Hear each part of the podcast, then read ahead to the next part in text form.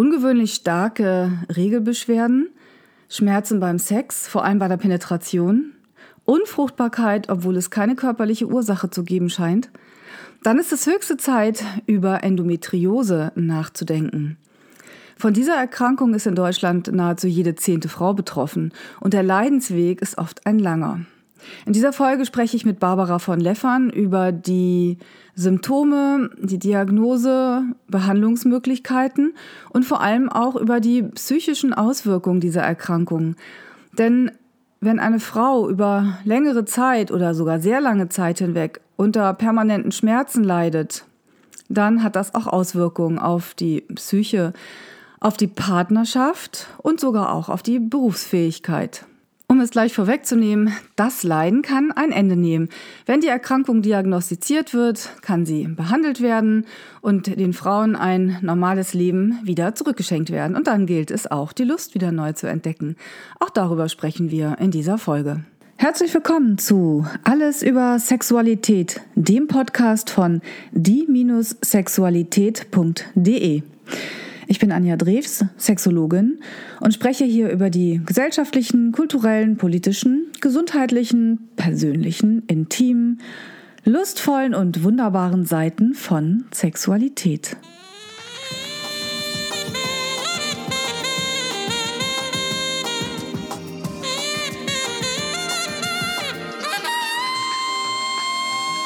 Alles über Sexualität, der Podcast über das Sexuelle. Herzlich willkommen zu diesem Gespräch über Endometriose. Ich freue mich sehr, dass Sie, Frau von Leffern, heute mit mir über dieses Thema reden. Ein Thema, das fast jede zehnte Frau betrifft und dennoch sehr stiefmütterlich behandelt wird. Oder was sagen Sie?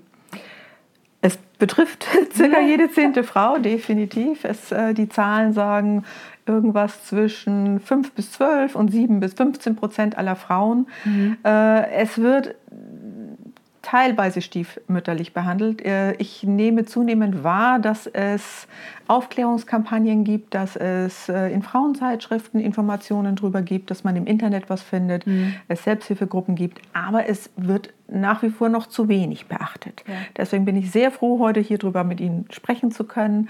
Ein Teil der Aufklärung für die Frauen, denn nach wie vor sind äh, die Frauen fünf bis zehn Jahre auf der Suche, bis sie endlich ihre Diagnose bekommen und gehen bis zu fünf Ärzten und haben in der Zeit wirklich hm. viele Schmerzen, viele Probleme und psychische Folgeerscheinungen. Ja, okay. Also wir wollen in diesem Gespräch einmal, also das Gespräch ist einfach ein Gespräch, was auch zur Aufklärung beitragen mhm. soll. Mhm. Deswegen freue ich mich ja genauso, dass ich Sie hier gewinnen konnte. Ähm, das eine wäre jetzt die Frage, was ist Endometriose mhm. eigentlich? Dann, wie macht sie sich bemerkbar? Mhm. Wie wird sie diagnostiziert? Welche Auswirkungen hat mhm. sie auf ähm, das Leben einer Frau und natürlich auch auf die Sexualität?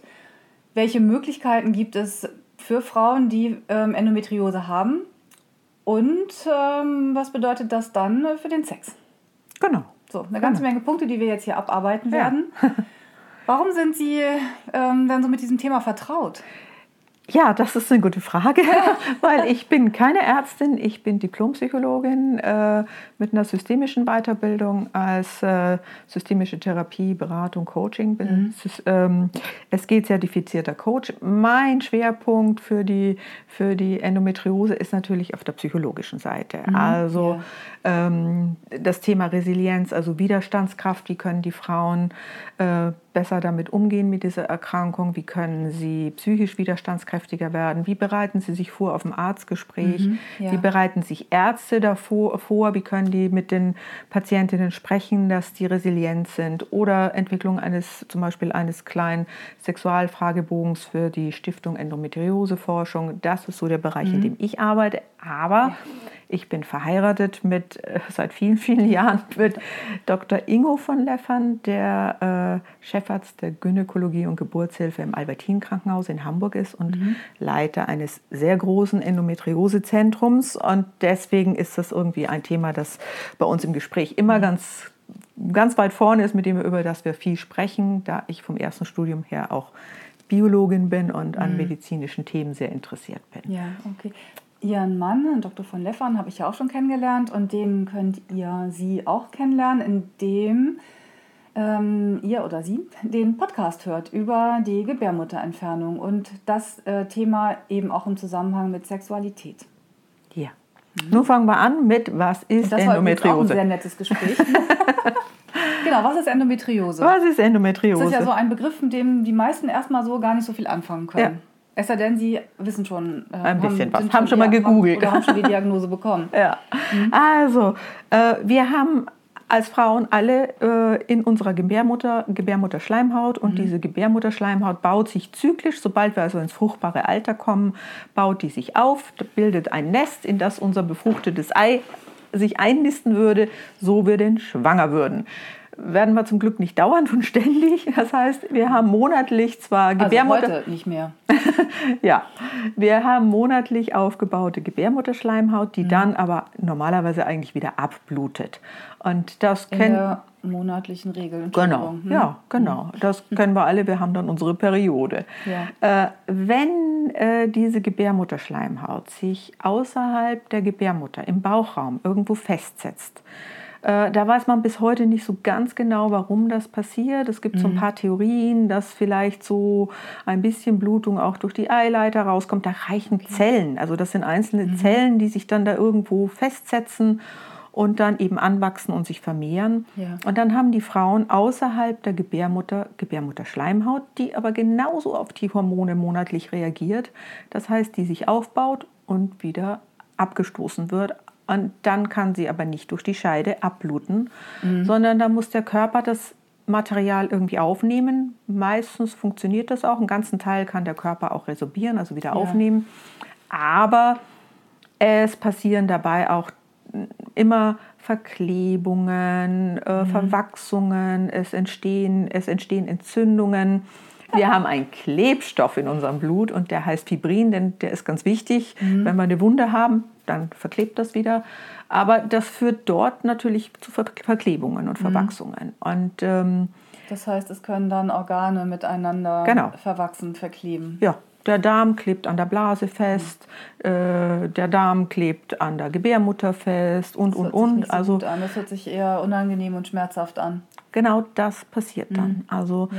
das ist schmerzhaft. Die Frauen haben, äh, wenn sie Endometriose haben, haben die wirklich monatlich große Schmerzen. Also wenn dann die Periode kommt, meistens schon davor, während der Periode sind diese Frauen total ausgenockt. Die haben nicht normale Schmerzen. Okay. Die brauchen eine Wärmflasche, Schmerzmittel und kommen eine Woche nicht vom Sofa runter. Die sind mhm. dann nicht arbeitsfähig, die haben, denen geht es richtig, richtig schlecht. Okay, es kann natürlich sein, dass jetzt so jeder irgendwie im Umfeld, Freundeskreis, Freundinnenkreis so eine Frau kennt, die mhm. dann leidet. Mhm. Und in der Regel ist es dann so, in der Regel ist wunderbar gesagt, also in der Regel ist es dann während der Periode so, dass äh, es dann heißt, stell dich nicht so an. Mhm. Das kann doch nicht so schlimm sein, denn mhm. wir haben ja alle unsere Periode, alle mhm. Frauen, wenn alles gut läuft. Mhm. Und ähm, können dann, meistens schließen wir von uns auf andere und denken mhm. dann, ja, ich komme doch damit auch ganz gut zurecht mhm. und stell dich nicht so an, das kann doch nicht so schlimm sein. Und das ist dann etwas, was dann das Ganze nochmal für die Frauen schwieriger macht, weil sie genau. nicht nur diese Schmerzen haben und dieses Unwohlsein und sondern eben auch noch äh, das Unverständnis ihres Umfeldes genau. dann on top kommt. Genau. Auch ähm, nicht nur genau. aus, also aus dem Umfeld, auch aus der ja. Partnerschaft vielleicht ja. oder im Job. Ja. Also diese Endometrioseherde sind meistens so im unteren Bauchraum, das heißt irgendwie am Scheidenende, am Enddarm, an der, ähm, an, an der Gebärmutter außen mhm. eben oder so. Und äh, das äh, führt tatsächlich zu ganz massiven Bauchschmerzen, okay die haben Probleme beim Wasserlassen vielleicht, sie haben vielleicht Probleme beim, beim Stuhlgang, sie haben mhm. Probleme beim Sex, es tut weh, wenn der Mann da richtig reinfährt am das Scheidenende. Ja macht ja auch Spaß, es macht ja, ja auch Spaß, sich äh, gehen zu lassen und so richtig Spaß zu haben dabei. Aber wenn dann so ein Endometrioseherd am, am Scheidenende sitzt und schmerzt, mhm. dann mhm. ist das, macht das keinen Spaß mehr, wenn man da druckempfindlich ist, wenn man berührungsempfindlich ist. Ja. Und ähm, das ist schwierig. Und wenn dann aus der Umgebung kommt, nun stell dich nicht so an und äh, was soll das, dann führt das bei mhm. den Frauen natürlich auch zu Selbstwertminderung, ja. bin ich richtig, ist das alles in Ordnung, bin ich eine mhm. Mimose, jetzt äh, bei den anderen klappt das alles, was ist ja. mit mir? Ja. Zu dieser Allianz Schmerzen, ähm, vielleicht Probleme beim Sex und so weiter, gibt es noch eine dritte Allianz, ich werde vielleicht auch nicht schwanger. In der Partnerschaft ja. ist ja. dann das Problem vielleicht auch. Also da gibt es große Probleme. Mhm. Das ist ja auch ein großer Faktor ne, bei, der, bei der Unfruchtbarkeit, äh, die Endometriose. Darf ja. man nicht vernachlässigen. Das sind ja nicht nur ein paar Frauen, sondern 30 ähm, Prozent aller Frauen in, Endomet äh, in Fruchtbarkeitskliniken? Nee, es sind mehr. Es sind 50 Prozent, die wirklich in die Kinderwunschklinik kommen. Mhm. Nun kommen nicht alle in die Kinderwunschklinik. Ah, okay. mhm. Deswegen, man geht also davon aus, dass so äh, circa 30 Prozent aller nicht fruchtbaren Frauen wahrscheinlich Endometriose haben, aber die, ah, okay. die in die Kinderwunschkliniken kommen, sind es wirklich 50 Prozent. Mhm. Und äh, die dann auch eine Endometriose haben. Und äh, es sind ca. 10% aller Frauen, äh, die äh, eine Endometriose überhaupt haben. Bei vielen mhm. es ist nicht immer gleich schlimm ausgeprägt. Also nicht jeder hat es gleich schlimm. Mhm. Viele wissen das gar nicht, dass sie das haben. Ja, ähm, das ist ja das große Problem, dass ja. sie es nicht wissen. Das heißt, sie ja. haben diese Schmerzen, sie haben, sind, äh, fühlen sich nicht wohl, sie haben Schmerzen, Sie ähm, sind vielleicht teilweise nicht arbeitsfähig, sie haben Probleme in der Sexualität, mhm. eventuell einen Partner, der das ja auch nicht weiß mhm. und das auch nicht verstehen kann und mhm. dann denkt, da stimmt irgendwas mhm. nicht mit dir, aber mir geht es doch auch alles. Mhm. Und ähm, dann ist das große Problem, dass sie das nicht wissen, weil es so schwer diagnostizierbar ist. Prinzipiell ist es gar nicht so schwer diagnostizierbar. Äh, man muss nur dran denken. Und ja, okay, das dann, dann wird, ist das das Problem, weil es wird noch, nicht daran gedacht ja, wird. Es wird leider noch nicht oft genug dran gedacht und deswegen bin ich so froh, dass wir heute hier sitzen und darüber sprechen, äh, dass ähm, im Moment gibt es viele Aufklärungskampagnen. Ich nehme es zunehmend mhm. wahr. In äh, Frauenzeitschriften wird darüber gesprochen.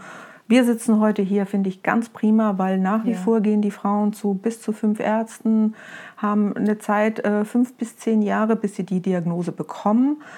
Wenn sie die Diagnose haben, kann was dagegen getan werden. Mhm. Und es ist dann auch eigentlich nicht so schwer. Es ist nur ein bisschen schwierig insofern, weil man nicht von außen irgendwie mit Ultraschall oder MRT oder sonst was das erkennen mhm. kann. Man muss wirklich in den Bauchraum gucken. Also es muss dazu eine ähm, eine Bauchspiegelung gemacht werden. Ja. Also es muss einmal mit der kleinen Optik, mit zwei kleinen Einstichen wird da reingeguckt in den Bauch. Und wenn man es dann sieht, kann man die äh, Endometriose entfernen. Wenn die schon lang anhält, dann sind vielleicht auch schon Vernarbungen, Verklebungen, mhm. die dann auch entfernt werden. Ja. Und, ähm, das heißt, da muss sich jemand wirklich richtig gut auskennen, ja. wirklich gut operieren ja. können, weil wir ja eben schon gesagt haben, es können Organe zusammenkleben tatsächlich. Und wenn wir jetzt uns vorstellen, die Blase klebt an der Gebärmutter mhm. oder ähm, am Darm, wo auch immer, dann äh, kann es natürlich auch zu Verletzungen dann führen mit weitreichenden Folgen. Also muss jemand sehr ähm, spezialisiert, spezialisiert, operieren können. Auf ja. diese Technik genau. und auch auf diese Erkrankung. Ja, mhm. ja. Ich würde auch allen Frauen, die jetzt irgendwie das, das Gefühl haben, ach, das könnte auf mich zutreffen, mir ist bei der, jedes Mal bei der Periode, ich habe wahnsinnige Schmerzen, mir ist schlecht, ich habe krampfartige Schmerzen, mir geht es richtig beschissen. Mhm. Ja. Also denen würde ich auf alle Fälle raten, sich an die Spezialisten zu wenden, also wirklich an ein Endometriosezentrum äh, mhm. sich zu wenden, weil bei der Therapie, es ist eine Operation und da sollten wirklich die Spezialisten, die da das ganz mhm. häufig machen, die das gut können, die da versiert, trainiert sind in diesen minimalinvasiven Operationen, ähm, die ähm, auf alle Fälle sowas mhm. machen lassen.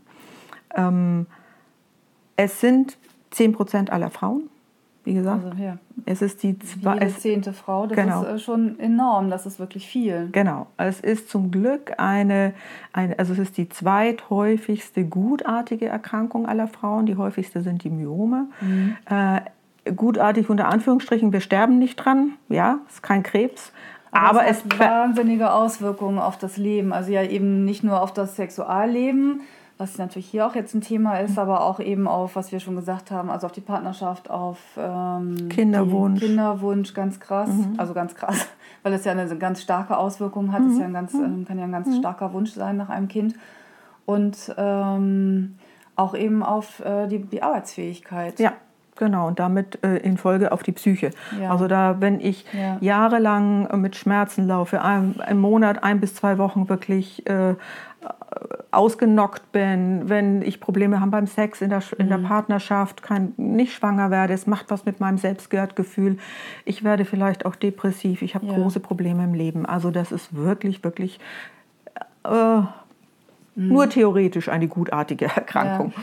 Das heißt, ähm, dass Frauen eben sich dann auch ausgeliefert fühlen können, ihrem Körper gegenüber. Ja. Denn da ist etwas, was sie nicht verstehen. Also wenn wir jetzt an, ja, an Sex denken, dann haben wir so ein Idealbild im Kopf, äh, es funkt und man hat Sex und es ist alles ganz toll mhm. und wunderbar. Und äh, wenn dann der Partner noch sehr viel Lust hat, dann ist es, wäre das eigentlich ganz toll. Mhm. Aber in diesem Fall ähm, gibt es eben eine Erkrankung, die dem entgegenwirkt, da eben Schmerzen da sind. Und diese Schmerzen sind, ähm, solange keine Diagnose da ist, für die Frau nicht erklärbar. Mhm. Die sind auch für den Mann nicht mhm. verständlich, weil er das vielleicht von anderen Partnerinnen kennt. Das hat doch auch alles funktioniert. Mhm.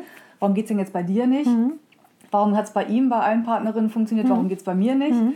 Das sind dann diese Fragen und dann kommt so ein Ohnmachtsgefühl auf und eigentlich bin ich richtig, da stimmt was nicht mit mir ähm, das kann doch gar nicht sein. Und alle sagen, ja, wenn du da eine Regel hast, das ist halt unangenehm. Ne? Und dann kommen, also das ist so ein, so ein Teufelskreis, der irgendwie immer weiter runtergeht. So.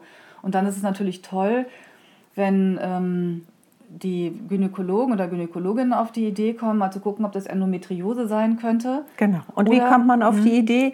Indem man erstmal dran denkt, wenn etwas zyklusabhängig ist. Mhm. Und da müssen die Frauen sich auch so ein bisschen beobachten, wenn es anfängt mit diesen Schmerzen. Es ist eine Erkrankung der fruchtbaren Frau. Das heißt, häufig geht es los, wenn die Frauen eben anfangen, ihre Periode zu kriegen. Es kann auch ein bisschen später, es kann auch erst Mitte 20 dann losgehen, obwohl man das also mhm. schon vorher die Periode hatte. Aber es ist so eine typische Frau, äh, Erkrankung eher der jüngeren mhm. Frau. Ähm, habe ich Schmerzen und hängt das mit dem Zyklus zusammen. Am Anfang, ja. am Anfang hängt es mit dem Zyklus zusammen und dann muss ich hellhörig werden. Okay. Ähm, je länger das andauert, äh, eben die Verklebungen, Verwachsungen, Entzündungen, irgendwann geht das über in einen permanenten Schmerz. Mhm. Und ähm, dann kann ich mich aber vielleicht erinnern, ob es Zyklus äh, abhängig angefangen hat. Ja, dann dann ja, kann ich genau. vielleicht das dann auch meinem Arzt mitteilen. Mhm. Also früher war das immer mit der Periode im Zusammenhang, aber jetzt habe ich halt immer mhm. Schmerzen, immer Probleme. Ja. Das, ja. das, betrifft aber dann eben nicht nur die, die Arztpraxen, sondern eben auch zum Beispiel meine Berufszunft, mhm. die Sexualtherapeuten und Sexualtherapeutinnen, mhm. die eben auch ein Augenmerk darauf haben sollten, wenn Schmerzen beim Sex sind und die sind zyklusabhängig oder man kann das mal ein bisschen nachverfolgen, mal einfach ein Auge drauf zu haben, ob das vielleicht ähm, tatsächlich eine körperliche Erkrankung sein mhm. kann. Denn sonst ähm, forschen wir rum und fragen und fragen und gucken und ähm, es wird immer weiter geguckt, äh, ist da irgendwas ähm, in der Frau, in der, ist da irgendwas passiert, ist da, welche Ängste sind da und wir mhm. gucken und haben das Naheliegendste dann nicht vor Augen. Und am Ende ist es dann vielleicht ähm, tatsächlich einfach eine, genau, eine körperliche Erkrankung. Genau ähm, bei der dann ja auch tatsächlich was gemacht werden ja. kann. Also das ist ja nicht so, dass man sie hat mhm. und man wird sie nicht mehr los. Also ich untersuche ja nicht gynäkologisch, mhm. aber ich kann von meinem Mann berichten, dass die Frauen sehr drucksensibel sind, also die mhm. sind auf Druck empfindlich, die sind schmerzempfindlich, also da berührungsempfindlich und ähm, je länger das dauert, umso mehr, also je mhm. länger das ja. andauert. Deswegen wäre es schön, wenn die Frauen früh äh, zum Arzt kommen, der das auch erkennt und der daran denkt. Mhm. Also auch nicht alle Gynäkologen haben das immer total auf dem Schirm. Mhm. Äh, es wäre schön, wenn sie es früh erkennen, weil wenn sie es früh erkennen, kann man eben durchaus mit Operationen und Hormonen therapieren. Und dann sind eben diese lang andauernden ja. und zunehmenden Verklebungen, äh, Verwachsungen finden gar nicht statt.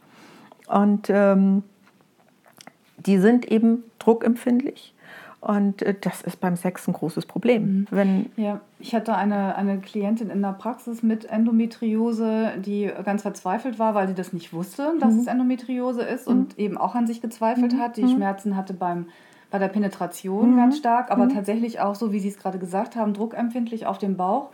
Und ähm, es kann ja auch sogar so sein, dass der Orgasmus schmerzhaft ja. ist. Ja, auch, das also, also bis dahin auswirkt. Genau, äh, dass die Kontraktionen des Orgasmus tatsächlich dann Schmerzen machen und dass es mhm. Frauen gibt, die sogar sagen, sie haben Angst vor dem Orgasmus, weil diese Kontraktion ist schmerzhaft. Und das glaubt ihnen ja keiner. Da denkt ja kein Mensch, also wenn wir das nicht wissen, dass es diese Erkrankung gibt, dann mhm. denken wir ja, das kann doch gar nicht sein. Was stimmt denn da nicht mhm. mit der Frau? Mhm. So. Genau, genau. Und diese Frau hatte dann auch mit ihrer Gynäkologin gesprochen und auch darüber gesprochen, dass äh, diese Schmerzen beim Orgasmus eben auftreten. Und da war dann, ja gut, aber gynäkologische Praxen haben dann eben keine Zeit, noch lange zu gucken. Also wenn man jetzt denkt, es könnte eine psychische Komponente sein, also ist genau. das so schnell abgebügelt und Thema durch. Ja.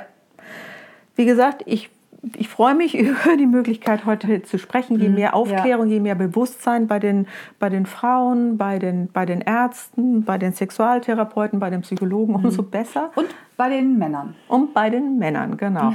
Leider gibt es, soweit ich, nach meiner Information, nur eine einzige Endopartnersprechstunde von Herrn Professor Korell. Äh, ist jetzt, glaube ich, in Neuss. Mhm. Und ähm, von dem erinnere ich den Satz, den ich immer wieder gerne erzähle, äh, dass Männer ja auch mit ihrem großen dicken Auto nicht mit Schwung in die Garage reinfahren, bis sie vorne an der Wand anstehen. Mhm. Äh, da haben sie auch ein bisschen Sorge um ihr Auto. Mhm. Und genauso sorgsam sollten sie auch beim Sex sein. Ja. Äh, dieses Bewusstsein müssen sie erstmal entwickeln. Sie müssen es verstehen. Mhm. Und auch die Frauen müssen es verstehen und müssen ihren Körper verstehen, was da ist. Die Frauen müssen, äh, wenn sie eine Diagnose haben, haben sie zumindest eine Erklärung. Das ist ja. schon mal ein großer, ja. großer, großer Fortschritt. Also da, ja, dann wissen sie, es ist nicht, es liegt nicht ich an denke mir. Also nicht ich aus. bin nicht falsch, ich denke mir nicht aus. Ich, genau. genau. ich bin auch nicht überempfindlich ja. oder eine Mimose, sondern ich habe tatsächlich etwas. Genau. Ich dachte gerade noch mal an die Männer, weil es tatsächlich so ist. Ich ähm, lebe das ja auch in der Praxis, wenn dann Paare kommen und es gibt Schmerzen beim Sex, dass es dann ähm, oft für Männer nicht nachvollziehbar ist, weil sie nun mal einfach keine Vagina haben. Mhm. Und sie können das nicht, nicht nachvollziehen, wie das ist, wenn da dann Schmerzen sind. Und mhm. sie sind dann auch vorsichtig und versuchen es, aber das ist eben so die, das klassische Bild vom Sex, was wir hier in unserer Gesellschaft haben. Das ist ähm, eben Vorspiel und dann gibt es die Penetration. Dafür brauchen wir eine Erektion, nicht einen Orgasmus. Der mhm. ist dann auch nochmal das ganz große Ziel. Was ich natürlich in der Praxis oft erlebe, dass äh, dann vor lauter Erreichen dieser Ziele, also ne, Erektion, Penetration, Orgasmus, dann so ein bisschen der Rest ähm, vergessen wird mhm. und es dann oft dazu kommt, ja, die Berührung findet nur noch dann an den Punkten statt, wo es ähm, besonders erogen ist und der mhm. Rest wird so ein bisschen vernachlässigt. Hier kann man wunderbar auch mit Männern arbeiten und zu gucken, welche Möglichkeiten gibt es eigentlich noch so diesen Blick erweitern und auch da den Druck rausnehmen. Also viele mhm. Männer haben da auch einen ganz großen mhm. Druck, äh, Leistungsdruck und mhm. äh, Versagensängste. Mhm. Und da kann man wunderbar arbeiten, mhm. den, das, den Blick erweitern, ja, auch ja, die Sinnlichkeit. Ja. Sie haben da so ein schönes Wort für sinnliche Oh, das weiß ich jetzt gerade nicht mehr. Aber wir hatten vorhin schon mal gesprochen. Sinneslust war das Wort. Sinneslust, genau. Sinneslust. Ja, tatsächlich. Wenn es, wie Herr Professor Corell sagt, wenn es nicht darum geht, mit vollem Schwung in die Garage zu fahren, sondern wenn es eher, eher darum geht, sensibel damit umzugehen und wie der Mann vielleicht seinen Oldtimer fahren würde. Ja, man kann wunderbar dann mit kann Auto man, durch die Landschaft fahren. Genau, und, und genießen, gucken, genießen. Und die, Verdeck auf. Ja, und, und riechen, fühlen, spüren. Und das mhm. gilt für den Körper genauso. Die Wärme, den Geruch, das sich äh, fühlen und es geht eben nicht nur ja. um Geschwindigkeit und Kraft. Genau. Und äh, das ist aber eine Art von Sexualität, die dann vielleicht auch erstmal gelernt werden muss oder erlernt werden genau, muss. Da gibt es dann ja uns Sexualtherapeuten ja. und Sexualtherapeutinnen und wunderbare Möglichkeiten, eben das nochmal neu zu erlernen. Das ist eben auch dann ein Schritt, wenn Endometriose diagnostiziert wurde und wenn sie behandelt wurde, dann nochmal sozusagen Sexualität neu zu lernen, weil ja. dann bei vielen Frauen natürlich auch, auch Männern dann äh, starke Anspannungen sind, weil sie eben befürchten, nach so langer Zeit des Schmerzes jetzt wieder Schmerz zu haben, sich dann verkrampfen, die Beckenbodenmuskeln zusammenziehen und es dann diverse Auswirkungen halt auf das Erleben auch hat und das Wohlbefinden.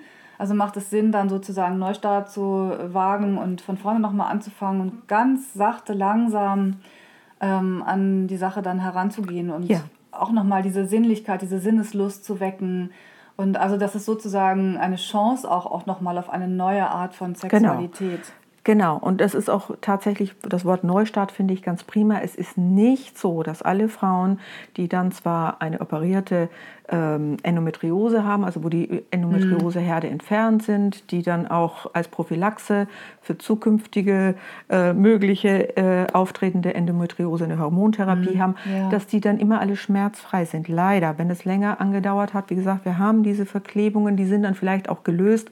Aber mhm. trotzdem, wir haben auch ein Schmerzgedächtnis, wir haben das gelernt, mhm. wir haben auch, ähm, unser Körper hat auch gelernt, oh, anspannen während der Sexualität, weil da kann was kommen.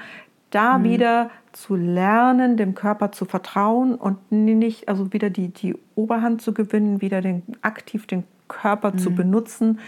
Das müssen die Frauen dann auch erst lernen mit den Männern, mit den Partnern zusammen. Und ja. ähm, da gibt es ganz eigenartige Therapieformen für mich. Ne? So, das ist nur für mich jetzt vielleicht eigenartig, also als ich das erste Mal darüber gehört habe. Ich weiß aber, dass es wirkt und hilft und deswegen stehe ich da voll dahinter. Mhm. Es gibt, äh, es gibt Reha-Kliniken, die eine in Bad Schmiedeberg, da wird, das ist eine Moorkurklinik, mhm. da wird dann tatsächlich Moor in die Scheide eingeführt und es bleibt da auch eine ganze Zeit drinnen. Ähm, ich glaube, dort in der Gegend sind dann auch diese Endopartner-Kurse, die sind da, werden da, glaube ich, auch mit angeboten. Okay. Ähm, es gibt hier oben in Norddeutschland, in äh, Ratzeburg, eine, eine Reha-Klinik für Endometriose. Da wird äh, mit Ernährung und äh, mit Klangschalen gearbeitet, Klangschalentherapie. Es hilft den Frauen. Ich weiß, dass die Frauen mhm. sehr, sehr zufrieden sind. Es hat was mit wieder Entspannung, mit ähm, seinen Körper neu kennenlernen, ja. seinem Körper wieder vertrauen. Ähm, wie kriege ich Kontrolle über den Schmerz? Äh, mhm. Das müssen sie wirklich wieder lernen, auch wenn dann die Therapie stattgefunden ja. hat. Und äh, es hilft den Frauen. Ob ich das jetzt, ob ich jetzt der Meinung bin, wissenschaftlich ist Ernährung wirklich äh, fundiert oder nicht, ich bin da nicht so der Meinung. Ähm, das mhm. ist vollkommen egal. Wenn ja. es den Frauen hilft, hilft es. Und ich weiß, dass viele davon äh, berichten, dass es ihnen mhm. gut tut. Ja, ich denke auch, dass wir ja alle sehr, sehr unterschiedlich sind mhm. und mit ganz unterschiedlichen ähm, Methoden auch glücklich werden. Und mhm. gerade wenn dann diese Aufmerksamkeit da ist, es kümmert sich jemand darum, es mhm. wird extra für diese mhm. Erkrankung gemacht.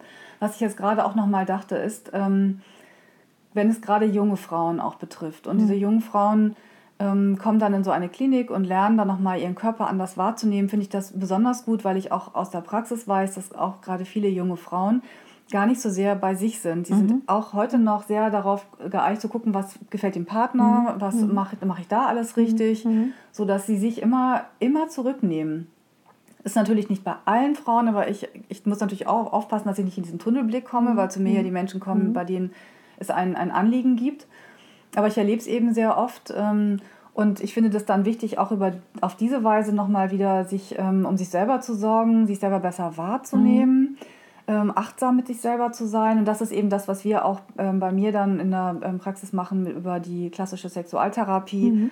Gemeinsam auch wieder diese Sinnlichkeit zu entdecken, aber ganz langsam anzufangen und ähm, dabei auch wirklich sich gegenseitig und selber mehr wahrzunehmen. Mhm und eben ähm, ja diese Sinneslust zu entdecken, ohne jetzt wieder gleich ähm, mit Vollgas in die Garage zu fahren. ja, ja. genau. genau. Also ich, ich liebe solche Bilder. Ich finde das ganz toll. Das ist auch ein sehr interessanter Mann. Also der, ich finde ihn klasse. Aber ist leider nicht in Norddeutschland. Also in der Therapie lernen wir, wir setzen uns in dieses Auto, machen das Verdeck runter, fahren ins Grüne, setzen uns einen Sonnenhut auf und ein Tuch ähm, genießen den Wind auf ja. der Haut und äh, fahren und reden miteinander ja. und äh, teilen unsere Entdeckungen miteinander und, und äh, ganz am Ende irgendwann dann fahren wir in die Garage. Vorsichtig in die Garage. Vorsichtig und mit Lust und mit äh, der ganzen Wahrnehmung auch ja. auf, auf das, was da gerade passiert. Ja. So. Und der also, Freude über diese lange, tolle Fahrt und jetzt angekommen zu sein. Ja, genau. Also das ist, manchmal ist es tatsächlich so, so, ähm, so schlimm auch solche Erkrankungen sind, in dem Moment, mhm. wenn sie noch da sind. Mhm. Ähm, es gibt ja auch noch andere Erkrankungen, die die Sexualität tatsächlich sehr einschränken können, wenn wir sie so weiterleben wie bisher. Mhm. Und es ist dann oft eine Chance, einfach äh, Sexualität nochmal neu zu entdecken, mhm. sich selber neu zu mhm. entdecken, die Lust neu zu entdecken und eben ähm, den Blick zu weiten. Das möchte ich jetzt sagen, weil es etwas Positives ist, weil wir mhm. natürlich auch, wir haben jetzt darüber gesprochen, was die Krankheit ist, wir mhm. haben gesagt, welche Diagnose, äh, wie die Diagnose ist, welche Möglichkeiten mhm. es gibt. Aber es ist eben auch der Ausblick, es gibt die Hilfe mhm. ähm, und es gibt die Möglichkeit dann anschließend, wenn man nicht direkt so weitermacht wie vorher, irgendwas was Neues zu entdecken, mhm. also eine ganze. Schatzkiste aufzumachen. Und was genau. ich noch ganz wichtig finde, ist, dass die Frauen ja auch noch weitere Hilfe bekommen. Nicht nur die genau. Kliniken, genau. auch die Selbsthilfegruppen.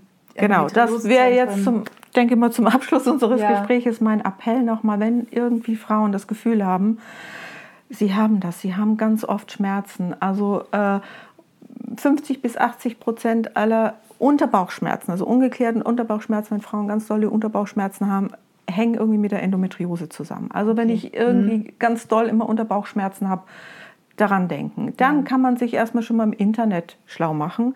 Es, äh, sowohl in Deutschland als auch in Österreich gibt es ganz, ganz tolle Selbsthilfegruppen, die viel Information bringen, die gute, mhm. gute Angebote ja. haben, die immer, immer auch Fortbildungen haben, äh, äh, Referate und so weiter. Also da kann man sich schon mal schlau machen. Ähm, dann, wenn ich die Idee habe und ich spreche das mit meinem Gynäkologen, meiner Gynäkologin an und habe das Gefühl, oh, diese, mhm. dann vielleicht doch mal direkt einfach an ein Endometriosezentrum ja. wenden. Endometriosezentren gibt es auch in ganz Deutschland. Die haben immer ein Netzwerk. Die, haben, die sind immer in einem Netzwerk verbunden mit Schmerztherapeuten, mit Sexualtherapeuten, mhm. ja. mit Psychologen. Ähm, wir haben ein Schmerzgedächtnis. Also es ist auch wichtig, die Schmerztherapeuten zu haben. Je länger wir sowas haben, umso ja. länger dauert es auch wieder, das zu verlernen, dass mhm. es eben weh tut. Mhm. Ähm, also dieses Netzwerk ist auch ganz wichtig und dort finden Sie halt auch die, die trainierten, versierten Operateure und ähm, eben auch bei ähm, nicht erfülltem Kinderwunsch durchaus dran denken, dass es mhm. auch in die Richtung gehen kann. Ja, okay. Und tatsächlich ist äh, eine Schwangerschaft eine gute Therapie. Das ist nochmal eine Umstellung an Hormonen, dass also viele Frauen tatsächlich von der Schwangerschaft äh, profitieren, aber es kommt halt schlechter zu einer mhm. Schwangerschaft. Also die profitieren auf viele Weise von Ja, definitiv.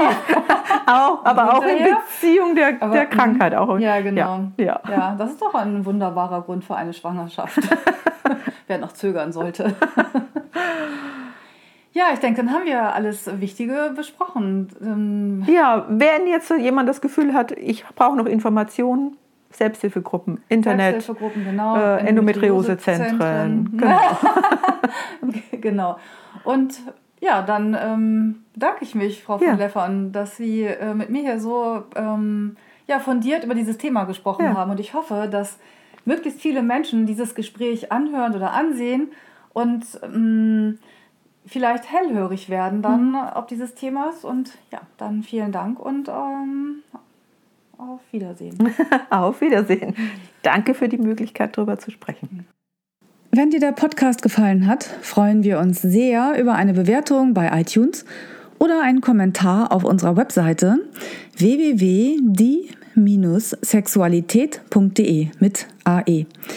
Hier findest du auch weitere Folgen und viele Informationen rund um das Thema Sexualität. Wenn du keine Folge verpassen möchtest, kannst du den Podcast bei iTunes abonnieren oder unsere Facebook-Seite Die Sexualität liken. Bei konkreten Fragen kannst du auf unserer Seite im Menü nach aktuellen Kursen und kostenlosen Ratgebern schauen.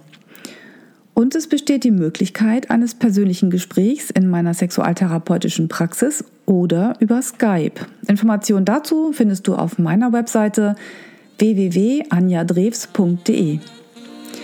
Ich freue mich, dass du dir die Folge angehört hast und wünsche dir noch einen wunderbaren Tag oder Abend und verabschiede mich bis zum nächsten Mal.